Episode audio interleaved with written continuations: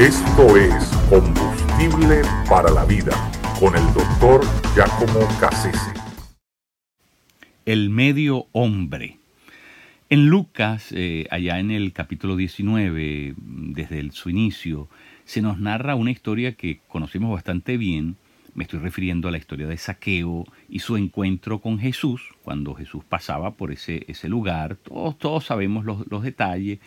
Este hombre era tan pequeño eh, que, tuvo que subirse a un árbol y bueno, conocemos lo que sucede. Jesús determina ir a la casa de este hombre y, él, no se niega, al contrario, se siente muy, eh, se siente muy halagado, mm, muy, muy, celebra el hecho de que Jesús mm, lo haya escogido a él para, para, para pasar, compartir, estar allí.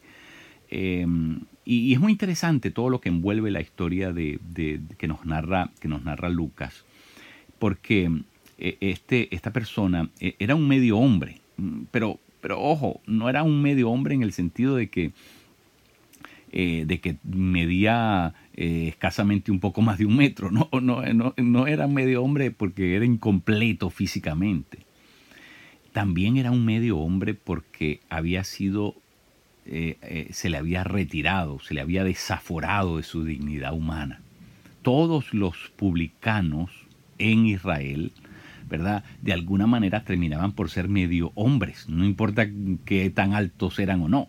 Ese es lo interesante del texto, que nos está presentando a una persona que era medio hombre en lo físico, en, su altura, pero era medio hombre en su dignidad, porque los publicanos, eh, ¿verdad?, se les retiraba eh, eh, esa, dignidad. Eran personas, mm, pertenecían a un inframundo, y, por lo tanto llegaban, terminaban por ser infrahumanos, eh, infrahombres si quisiéramos, ¿verdad? Eh, eh, es decir, porque como se les tenía por gente despreciable, ya que en calidad de publicanos ellos eran quienes cobraban los impuestos que los romanos exigían, que, las naciones subyugadas por ellos pagasen, ese era el caso de Israel, bueno, eh, estos publicanos de alguna manera trabajaban para, para, el imperio, eran algo así como los vendepatrias, eran algo así como eh, los agentes eh, que, el, que el, imperio utilizaba para de alguna manera demandar sus, sus, derechos sobre sus súbditos. Y entonces esta gente era mal vista. los, los nadie quería casar sus hijos con publicanos, nadie quería asociarse con ellos, especialmente los, los que ¿verdad? eran parte del, eh, del mundo de los fariseos, porque eh, los fariseos no se asociaban con esta gente. Es más, los fariseos les tenían por, por gentiles, eh, ¿verdad? un publicano era, era tenido como gentil o, o pagano, ¿verdad? de hecho, se asocia gentil y publicano como lo mismo. Eh, se equipara. Y eso, eso ya en por sí mismo nos quiere decir que los publicanos eran tenidos como gentiles. Y eso quiere decir que ya no, ya no se les consideraba parte del pueblo escogido de Israel, ya no se les consideraba como parte de las tribus de Israel, ya no se les consideraba como judíos.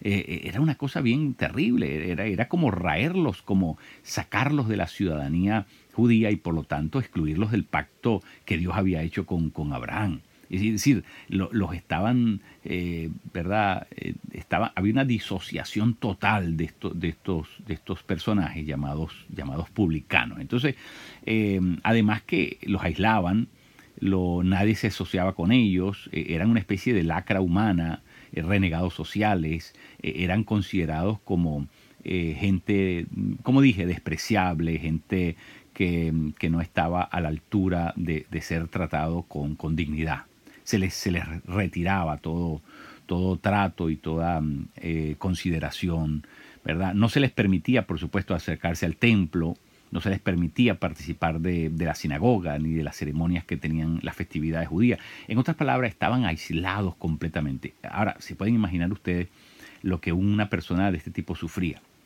Sufría inmensamente. Eh, y, por supuesto algunos de ellos mm, con cierta eh, justificación, puesto que abusaban de ese cargo que les daban los romanos para sufructuar ¿verdad? A, quienes, a quienes tenían el derecho de pagar impuestos. ¿no? Entonces, bueno, había una cosa de lado y lado. Pero lo interesante es que Jesús ve más allá de la altura de este muchacho. Ve eh, eh, la condición, ¿verdad?, de ser un medio hombre, un infrahumano. Jesús ve algo más. Jesús no solamente ve que era pequeño en altura, es que lo habían hecho pequeño en su condición humana. Y, es que el Evangelio, Jesús a través de esto nos muestra que el Evangelio e, e, es, ver más allá de lo que se ve, es poder ver la, profunda necesidad del corazón humano, de la condición humana.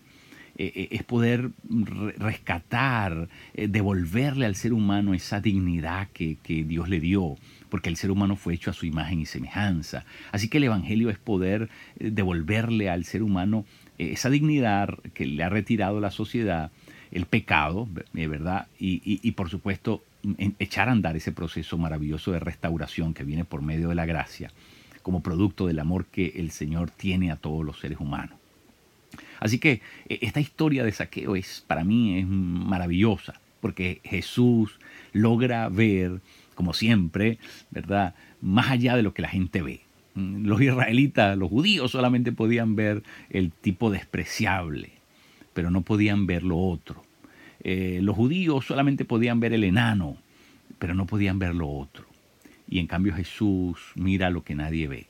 Eh, eh, el Evangelio nos permite ver lo que, nadie, lo que nadie percibe en lo humano, porque el Evangelio nos permite ver lo que se percibe solamente desde lo espiritual. Así que la historia de Saqueo es maravillosa porque de lo cual nos habla es lo que Dios ve, dónde está puesto el corazón de Dios.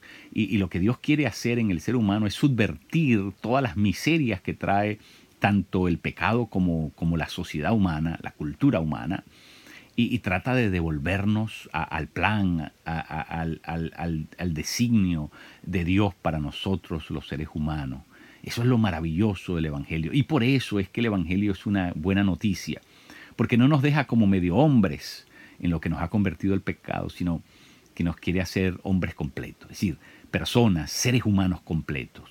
Y eso es lo maravilloso del Evangelio de nuestro Señor Jesucristo. La gracia que nos ha dado, la gracia que llega a nosotros, es precisamente esa gracia que nos permite ser restaurados y nos devuelve esa dignidad que tanto el pecado como otros seres humanos han tratado de, robarnos, de quitarnos, de desaforarnos de ella. Así que bienvenido esa buena noticia del Evangelio que nos hace seres humanos completos, totales, plenos. Eso, eso realmente es maravilloso.